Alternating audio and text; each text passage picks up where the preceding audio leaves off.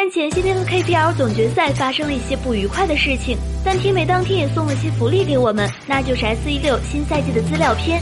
新版本的背景处于庄周所在的稷下学院，版本名称暂定为稷下新支队。天美在放出稷下资料片时，其实也实锤了另外两个我们一直在关注的消息，那就是新版本的时间以及马超的去向。一起来看看是怎么回事吧。天美发资料片时官宣了机下版本将在六月登陆正式服，段位纪念册上也写明 S 一五的时间是四到六月，战令系统六月二十三号结算，而根据上赛季情况排位结算会比战令结算晚一丢丢，再加上一般周四大版本更新，全部条件加起来后，基本可以确定新版本在六月二十七上线正式服。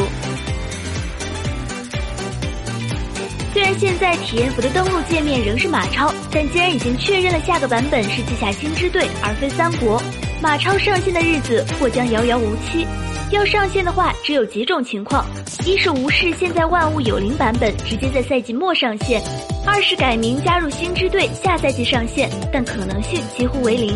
三是稷下版本结束后推出三国版本，和孙权、吕蒙一起上。